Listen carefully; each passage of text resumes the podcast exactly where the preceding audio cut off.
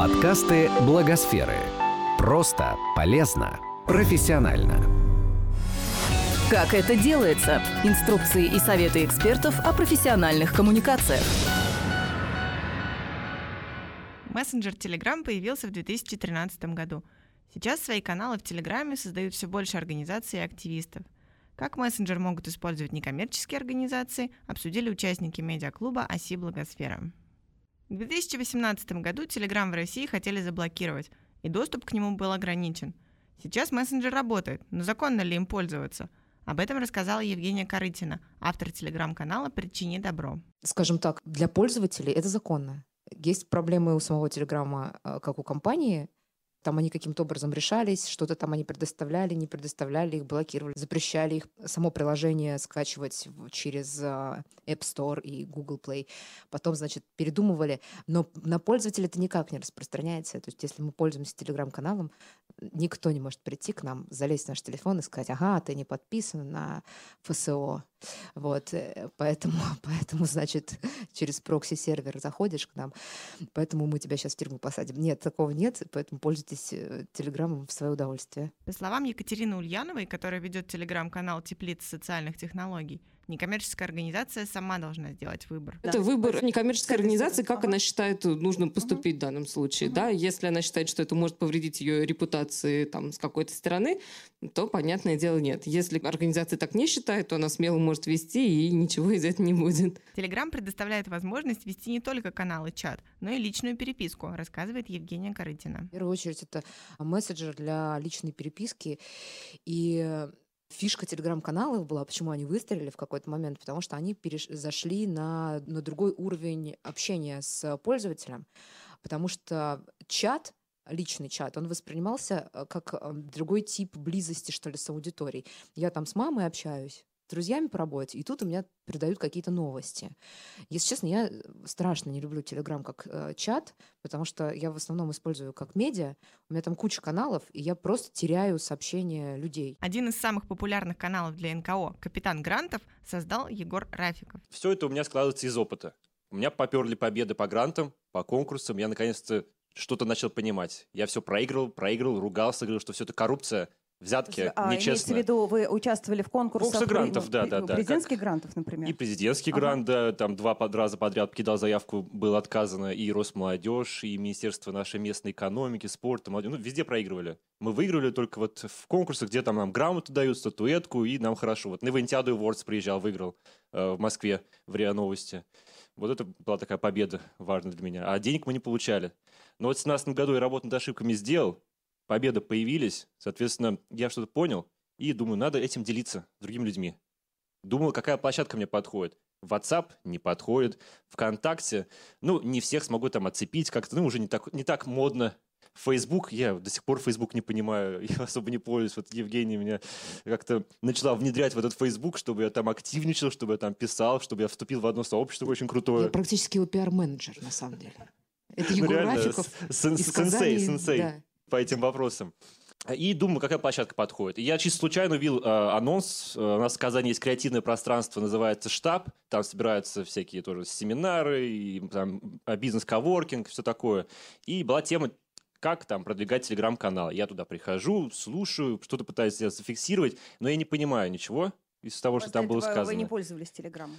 Ой, пользовался, но вообще крайне неудачно. То есть я без понимания это делал. Тут пришел, чтобы что-то понять, но опять ничего не понял. Но тем не менее, у меня-то была, была идея как бы продвигать э, тему грантов, рассказывать про это, давать актуальные новости, какие возможности сейчас есть. Поэтому я после семинара вернулся домой и вот за полчаса придумал название. То есть я перебирал разные варианты. У меня было «Поговорим о проектах и грантах», ОП и Г, Touch, Grandmaker Beat, все перебрал, грантрайтеры, Потом пишу, ну, там, я, я со знакомым общался, то есть в полчаса процесс общения с моей знакомой, которым тоже ходили на мастер-класс. Вот я пришел к этому, пишу, может быть, лейтенант Грантов. То есть я лейтенант запаса, учился на военной кафедре, думаю, ну, лейтенант Грантов. Потом, ну нет, не серьезно, надо как-то повысить меня в звании, капитан Грантов. Ну вот так я стал капитаном грантов. Перед тем, как создать канал, Егор советует подумать, выйдет ли из него бренд. И самое главное, я название это выбрал, оно мне понравилось, всем понравилось. Я сразу начал мониторить в интернете, отбиваю хэштеги, упоминания капитан грантов. Пусто. Ни одного упоминания. Вот именно в таком повезло, да, контексте вам. не было. Очень Было повезло. только дети капитана Гранта. Все. То есть я думаю, поле, поле не пахано, надо занять и вот дальше бить этот бренд. Ага. То есть в любом социальном проекте еще важно понимать, будет ли он дальше зарабатывать и получится из него бренд. То есть есть социальный проект, который тут, тут такой о локальной помощи, мы помогаем, мы делаем добро, но важно рассказывать о себе. У проекта «Теплица социальных технологий» есть два телеграм-канала, говорит Екатерина Ульянова. Логично, что теплица социальных технологий должна быть первопроходцем в технологиях. В этом как бы есть смысл на Да, самом деле. миссия, миссия. Э, Да, ну вот. Но да, у нас действительно два телеграм-канала, и у них немножко разная направленность. У нас есть новости теплицы, есть теплица про. Новости теплицы это, собственно, те новости с сайта, которые мы берем, естественно, не все подряд, да, и, и выкладываем их в телеграм-канал. А теплица про это ведет непосредственно наш главный человек. И это уже такой телеграм-канал с более личным взглядом и более личным подходом. Естественно, у него очень большой бэкграунд, да, в этом он очень много общается там и с активистами, и смотрит эти проекты. Естественно, ему есть что сказать, скажем так, не только в рамках того, что выходит у нас на сайте, но и добавить какое-то личное мнение. А личный подход в Телеграме тоже иногда людям бывает очень важен, да, послушать какого-то человека, которого они считают экспертом в этой области. И, естественно, ну, понятно, что он дает ссылки на сайт Теплицы в своем Телеграм-канале тоже в том числе, естественно, но как бы все равно это в первую очередь немножко, это его, ну, скажем так, Как авторская колонка. колонка. Да, по сути, это его авторская колонка, да. И в какой-то момент, естественно, Телеграм то стал набирать больше подписчиков, потому что, говорю, ну, это играет э, роль личность э, человека, который не видит за этим Телеграмом. Я подключилась, то есть я не создавала этот Телеграм-канал, я к нему подключилась, потому что когда я пришла в команду Теплицы, просили там, с какой социальной сетью, например, я хотела бы позаниматься, да, помочь. Мне был интересен Телеграм, я занималась им до этого для других проектов, бралась какими-то прикладными инструментами, типа как подключить ботов, там, как оформлять какие-то ссылки, ну, то есть, ну, вот эту всю историю. И мне хотелось, да, довести до ума, поскольку, понятно, у Теплицы довольно небольшая команда, в принципе, именно портала, да, и все делать все не могут, и нужно было какое-то усиление. И я, скажем так, пришла как усиление Телеграма, чтобы это выходило регулярно, чтобы там появились какие-то новые рубрики, какое-то оформление, еще что-то. Этим я сейчас занимаюсь, да, стараюсь развивать. И как бы за то время, что я пришла, ну, у нас мы все время растем, это приятно, я очень рада. Вот, надеюсь, что мы будем расти дальше, значит, я это делаю правильно, да. И мне, в принципе, скажем, тоже как добавить как личное мнение, да, потому что кто-то говорит, там неудобно Телеграм, что-то. Мне вот наоборот, я люблю Телеграм как площадку, объясню почему, потому что у меня там и чаты, и каналы, э, потому что ей очень удобно управлять. Для меня умная лента Фейсбука это вещь какая-то, ну, неподконтрольная мне, скажем так, да. Телеграм мне очень удобен тем, что я могу, например, я подписалась на ряд каналов. Конечно, больше, чем я могу осилить и свободного времени на все у меня, кон- конечно же, нет. Но э, я могу, например, если я знаю, что от этого канала будут поступать новости, которые я хочу увидеть сразу, я его оставляю там включенным. Тот, от которого я точно хочу прочитать, но попозже, я, соответственно, выключаю от него звук, там потом к нему возвращаюсь и условно в пятницу вечером, когда у меня есть свободное время, там прочитываю какие-то новости. От каких-то я в итоге, естественно, отписываюсь, как и все, как, которые там становятся на ДЭД, просто висят балластом, я там вижу 150 сообщений, которые я признаюсь себе, что я никогда в жизни их больше не открою и удаляю. Это очень удобная вещь в плане регулирования. То есть я могу настроить сама себе, что, как, когда я хочу видеть, что хочу видеть сразу, что потом. Поэтому мне лично Телеграм как площадка очень нравится, и практически мое персональное СМИ не только на тему НКО, но и вообще на все темы, да, которые я сама себе настроила так, как я хочу это видеть. И вот в этом, мне кажется, Телеграм, он очень классный. В Телеграме, в отличие от других социальных сетей, нельзя ставить лайки и оставлять комментарии. Но, по мнению Евгении Корытиной, это скорее плюс. За что я люблю Телеграм и за что многие его не любят, э, за то, что там нет лайков, например. Это прям... я- это был- Говорят, что есть. Это, это был мой первый, моя первая причина была перейти, значит, в этот м- мессенджер для того, чтобы вести канал. Это то, что он не собирает лайки, и под ним невозможно оставлять комментарии, и это просто праздник какой-то. Я терпеть не могу читать каналы, которые прикручивают а, физически через ботов, опять же, вот эту вот штуку, понравилось вам или не понравилось. И прям раздражает меня жутко. Я отписываюсь от них в первую очередь. И там я просто посмотрела специально, никто не пользуется функцией. То есть ты можешь посмотреть, что прочитано там 20 тысяч раз, лайков 3. Ты понимаешь, что людям это не нужно, они не про это сюда пришли. Это очень удобно. И на, как- на каком-то этапе, на старте, мне кажется, было очень хорошо, что я не могла получить эту обратную связь. Меня там комьюнити такое у меня там. У меня есть чат к телеграм-каналу, и у меня просто э, сливки общества, что называется. Мир, дружба, жвачка, никакого хейтинга. Все, всех там знаю, все знают меня. Телеграм — лаконичный мессенджер, поэтому для публикации нужно выбрать самое интересное, считает Екатерина Ульянова. Поскольку мы тут, да, все говорим про такие разные типы телеграммов, по сути, да, у каждого он свой, а у нас все-таки телеграм э, СМИ, да, социального СМИ, то тут тоже надо учитывать эту специфику. Но понятно, что в остальные соцсети мы выкладываем намного больше контента, да, и ссылок, потому что, ну, это логично. Естественно, СМИ нужно выложить там свои материалы, плюс иногда какие-то партнерские материалы, еще что-то. Телеграм в этом плане получается вот как раз действительно такой дистиллят, когда можно сесть и обдумать, и в первую очередь, опять-таки, подумать про аудиторию, да, чтобы этот человеку был ненавязчивый, чтобы ему там бесконечно не пойми, что в ленту не падал, да. И это такой хороший способ вот действительно структурировать и подумать, что вот сейчас, например, там из-за того, что у нас вышло, да, вот именно аудитории моей будет полезнее всего, что она откроет, прочитает и не отпишется, например, от канала. Мне он этим нравится, что он такой получается про отсечение, да, про то, что вот нужно выбрать самое интересное. И как раз в этот момент это хороший игры повод притормозить во всей истории и подумать в первую очередь про людей, да, про читателей, про аудиторию. О возможностях Телеграма для НКО рассказала Анастасия Ложкина, автор канала «Лайфхаки фандрайзинга». Телеграм-канал сейчас очень достаточно очень популярный источник информации, и очень многие бренды, мировые компании тоже заводят, заводят свои телеграм-каналы. Почему бы НКО не завести и быть в тренде? Ну, в первую очередь, это легко и доступно, это в мобильном приложении. Очень многие общаются сейчас через телеграм-канал, поэтому самые лучшие интересные новости э, можно именно там сейчас подчеркнуть. Продвигать канал вы можете сами тем, что просто писать интересный контент, который идет от души и который представляет интерес для аудитории.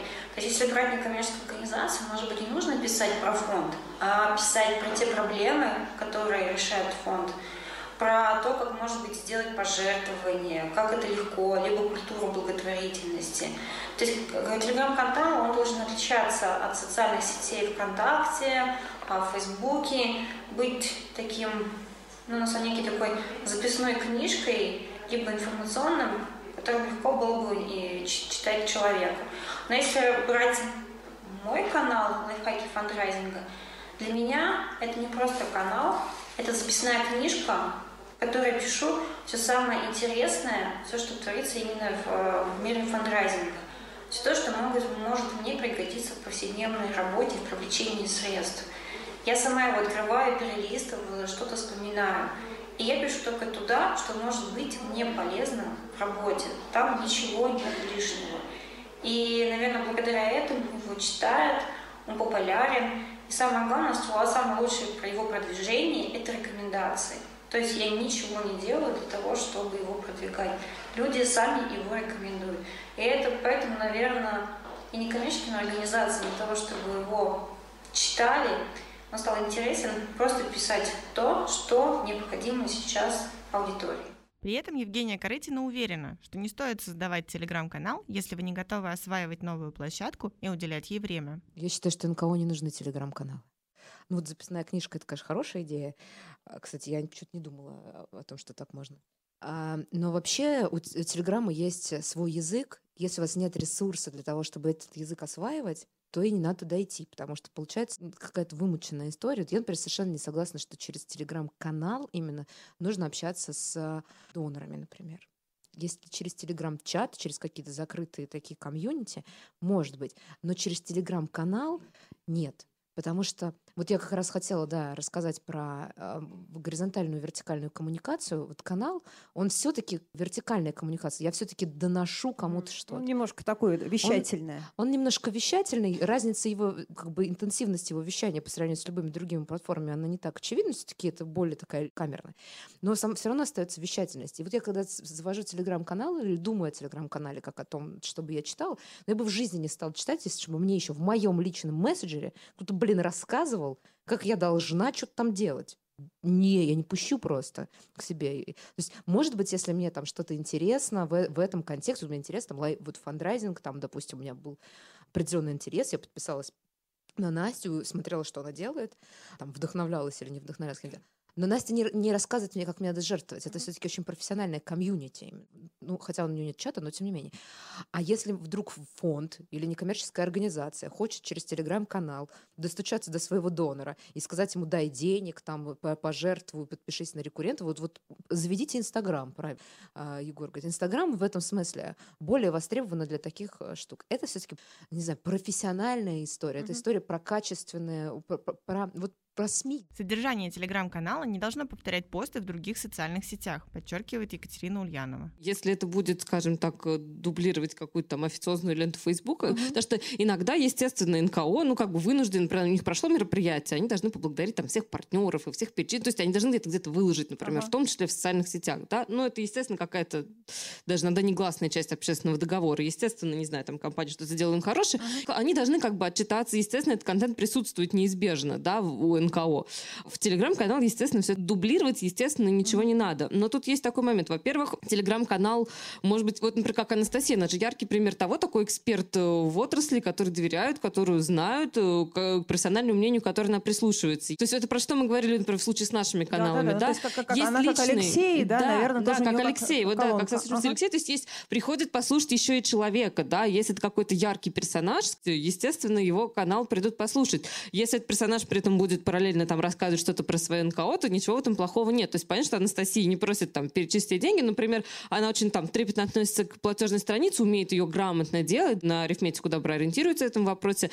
И она там, например, может как-то например, аккуратно там показать свою платежную страницу в том числе. То есть это какие-то вот такие вещи, ну, естественно, просить в лоб денег, это, ну, точно не та стратегия, которая нужна в Телеграме, вот, и никакого официоза, естественно. То есть это вот, вот такая история про то, что это может быть либо яркая личность от фонда, которую знают и который может вести это от себя, но опять-таки не выпячивая при этом «дайте нам денег», да, как бы другая история профессиональная. Либо это телеграм-канал НКО, в котором тоже контент очень четко фильтруется на тему того, что это должна быть именно какая-то полезная прикладная история, а не перечисление достижений, которые, естественно, неизбежно нужны и важны, но как бы на других площадках, не на этой. Телеграм — это площадка, где НКО могут делиться своими профессиональными навыками и опытом, считает Егор Рафиков. Я изучаю статистику, цифрики, это тоже очень важно делать, анализирую, и смотрю, что э, на моем канале, где сейчас 1700 подписчиков, степень вовлеченности, там, ФРР, какие-то буквы, аббревиатура, он где-то 78-79% что является высоким показателем. Мне постоянно пишут, рассказывают об этой цифре. Я проверяю, ну, все знаете, паблик МДК, ну, развлекаловка, мемчики, все весело, здорово. Подписчиков же там тьма тьмущая, просто это самое гигантское сообщество. Ну, и в Телеграм им легко заманивать. Так, у них эта цифра 20%, 30%. Нам здесь повезло некоммерческому сектору, кто делает серьезные вещи, а, знает какие-то профессиональные тонкости, моменты, может этим круто делиться какими-то проектами. Если для развлекаловки, то Телеграм уже как-то проигрывает, я считаю. Развлекаловка — это ВКонтакте, это сейчас даже Инстаграм развлекаловка, создают эти видосики, которые повторяются постоянно. Телеграм реально профессиональный инструмент. Нужен ли вам Телеграм-канал для своего НКО? Э, а оно вам надо, если, да, уже говорили о том, что если вы будете просто сухие факты достижения вашей некоммерческой организации рассказывать о том, какая ваша аудитория хорошая, то это, конечно, мимо. А если это будет информационный проект, какой-то инфоповод интересный, у вас свое авторское исследование, и вот вы под это авторское исследование всех своих подписчиков, там, свою аудиторию вовлекаете. Отдельный продукт должен быть. То есть я не делал канал про нашу автономную некоммерческую организацию. Я бы рассказывал ничего там. То есть, или как мы устраиваем там планерки, готовимся к мероприятиям. Но это было бы интересно только нам, но это мы обсуждаем в своих чатах. Часто люди начинают создавать телеграм-каналы, ну и, и ничего. То есть результатов никаких нету. А потому что целевая аудитория там не сидит. Ну и нету там людей ваших. Зачем тогда создавать, зачем там общаться? Тогда ВКонтакте, тогда Одноклассники, Телеграм пускай спит и ждет, пока общество созреет. Ну или да, блокирует, и я буду вообще там сочинять новые варианты. А, особенно это в Москве чаще, наверное, да, пользуются Телеграмом. То есть какая статистика, я, вот, к сожалению, не знаю, как часто москвичи пользуются Телеграмом. То есть Казань-то еще не обучена до конца к Телеграму, а когда мы говорим о других районах республики э, Татарстан, то там вообще беда. Но при этом я все равно создавал Телеграм-каналы отдельные. Я знал, я понимал, что моя аудитория она более профессиональная, ей нужны все-таки действительно знания, какая-то прокачка, инфа ей нужна. И поэтому в Телеграме это как-то удобно получить. Там есть уже, я знаю, что там есть уже много образовательных каналов, поэтому я создаю этот свой канал, пытаясь трафик выцепить. Самое главное, что я не остановился на республике. То есть сразу начал закидывать удочку в другие регионы. Контент у меня не имеет какой-то такой прям сжатой географии. Да, но сначала я начинал, чисто писал гранты, которые у нас есть в республике, А потом думаю, а зачем? Надо же шире идти. То есть это онлайн-платформа, я могу со всей Россией общаться и с миром. Поэтому, да, целевая аудитория очень важна. Какую аудиторию НКО может привлечь в Телеграме и как? Рассказывает Екатерина Ульянова. У нас, в принципе, естественно, аудитория пересекается, в принципе, с аудиторией портала, но здесь нужно учитывать, что я не думаю, что это, например, IT-специалисты в данном случае, поскольку мы как раз больше про НКО, скорее, в Телеграме, не про их истории. И я стараюсь там тоже, например, отбирать какие-то прикладные инструменты для НКО. Если у нас какие-то были IT-темы, да, их стараюсь там сгруппировать, чтобы это были именно вот прикладные вещи, чтобы НКО могли открыть какой-то там навык практической работы получить, да, и не углубляться там в какие-то более тонкие вещи. И я тоже считаю, что, в принципе, это скорее такая аудитория пока что ограниченная, да, то есть ну, не стоит ждать, что там прибежит очень много людей, такой, да, информационный бутик, по сути.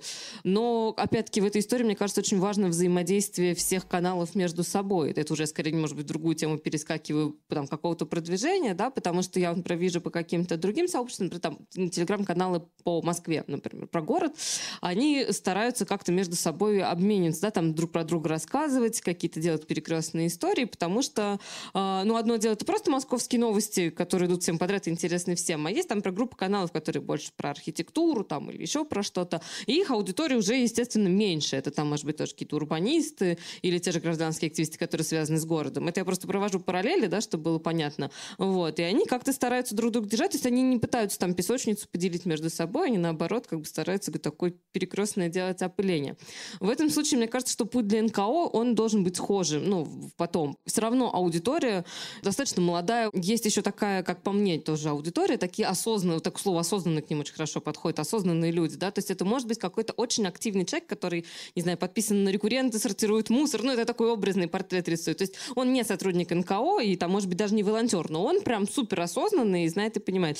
И вот эта аудитория, как по мне, пока еще не очень задействована, да, и вот ее, может быть, тоже можно привлечь к тому же Телеграмму, потому что, скорее всего, этот человек тоже еще и пользователь Телеграмма. Но это уже нужно работать с контентом, да, но вот это, мне видится, вот для НКО вот эта аудитория потенциальная вполне. Контент в Телеграме должен быть полезен вашей аудитории, напоминает Егор Рафиков.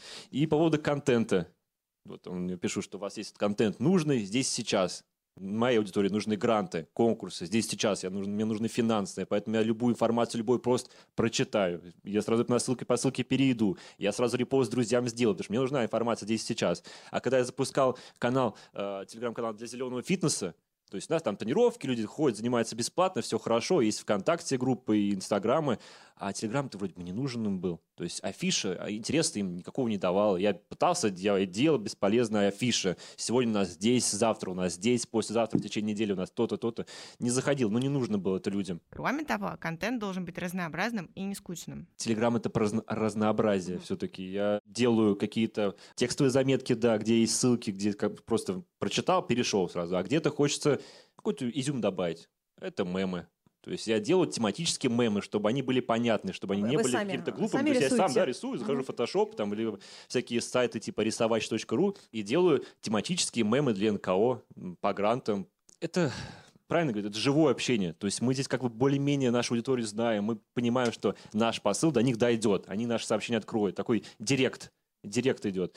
Надо, значит, по-живому с ними общаться. Где-то свои эмоции показывать, где-то, бывает, я достижения свои выкладываю. Там выиграл на Инвентиаде, но я поделился, чтобы показать свою какую-то некую экспертность, что ну, капитан Грантов развивается, он не только постит, он еще куда-то едет, он хочет чего-то нового достичь, чтобы, опять же, всем, на, всем во благо было. Бывает, я даже частушки выкладываю. Один раз вот частушку выложил. Свой канал нужно регулярно обновлять. Оптимальная частота публикаций раз в день, считают эксперты. И приготовиться к тому, что будете регулярно его вести оно вам надо, если вы будете регулярно его вести. Я веду его каждый день, я уделяю этому время, то есть мониторю эти гранты я два часа в день, бывает больше, если я там особенно готовлю подборки э, для филантропа, приходится еще более тщательно и за своими словами следить. То есть, ну, чувствую ответственность, регулярно его вести, и при этом не спугнуть аудиторию. То есть я очень выбрал лояльную стратегию, надеюсь, она правильная, но, по крайней мере, не так от меня часто люди отписываются. Я делаю один пост в день, вот все. Один пост на канале в день. А другие каналы пестрят, там, 5, 6, 7, утром, ночью, и поэтому тяжело. То есть у тебя все эти уведомления растут, растут, растут. А тут так точно, конкретно сообщение в день, зашел, посмотрел, что-то для себя понял. Да, я тоже за регулярность, потому что желательно раз в день действительно что-то писать. Ну, это такая вот золотая середина, да, потому что когда это слишком много, это плохо, но когда этого долго нет, это тоже плохо. И мы сейчас даже пришли к тому, что мы по выходным стараемся выкладывать пост, да, просто с какой-то тематикой уже выходного дня, скажем, больше, да, туда, потому что люди по выходным тоже смотрят, а, а некоторых, у кого есть время, есть вообще категория людей, у которых только там по выходным, например, есть время уделить внимание там телеграм-каналам. Поэтому, например, мне нравится формат тех же, например, дайджестов или подборок, потому что это возможность в один пост уместить, например, сразу несколько какой-то важной информации. Да? То есть можно собрать тематическую подборку, вставить в несколько ссылок, и вот вроде пост вышел один, но в нем собрано сразу там несколько ключевых моментов. Ну, тут такой вопрос, только один пост в день или, например, можно больше. Некоторые эксперименты, да, будут даваться на аудитории, то есть не факт, что если например, перейдете на формат два поста в день или что-то выложите, от вас, например, кто-то не уйдет. Наверняка такое тоже может быть легко. Главная проблема в продвижении телеграм-канала – отсутствие официальной рекламы. Это и проблема, и плюс, то, что официальной рекламы-то нету. Ну и многие это каналы сразу останавливают, то есть тяжело набирать подписчиков, особенно на первых порах. И самое трудное, считаю, это вот до отметки в 200 человек дойти, 200 подписчиков.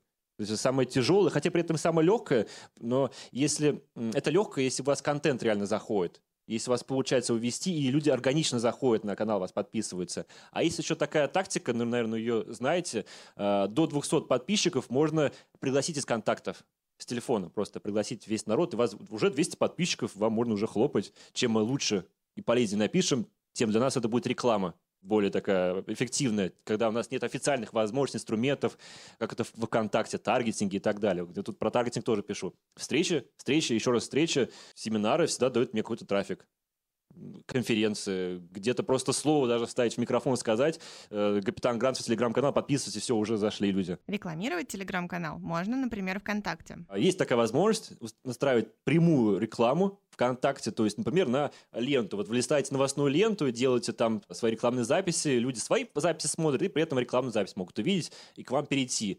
Я начал думать, это как раз вот момент наступил такой критический. Я обещал себе и своему сообществу, что я в 2012 год сделаю, ой, 18 год сделаю тысячи подписчиков. Но не успевал. У меня там 900 было, что-то 850. И я, так, надо, значит, таргетинг попробовать. Я начал настраивать. Я знаю, где моя аудитория сидит. Моя аудитория сидит в группе фонда президентских грантов, сидит в группе Росмолодежи, сидит в группе благотворительности ВКонтакте и так далее. Так, то есть я знаю, где она сидит. Вот первая подборка была про грант ВКонтакте для бизнеса. Я настроил на бизнес онлайн Татарстана, самое бизнес-читаемое сообщество в Татарстане, и на IT-парк, аудиторию предпринимателей таких в сфере IT. А там как раз был грант касательно сферы IT. И зашло. И люди начали подписываться. Я начал дальше эту тему развивать. Соответственно, я здесь двух зайцев убиваю. И на ВКонтакте прут люди, подписываются. И на Телеграм. Телеграм — это более личный мессенджер, чем Facebook или ВКонтакте.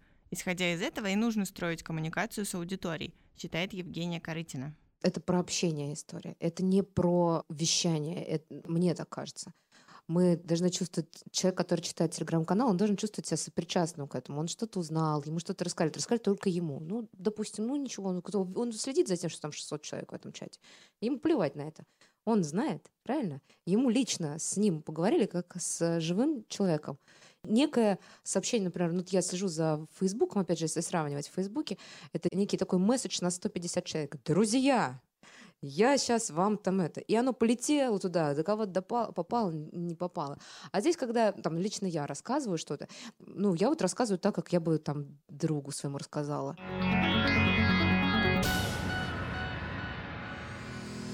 Этот подкаст создан с использованием средств гранта президента Российской Федерации на развитие гражданского общества, предоставленного Фондом президентских грантов.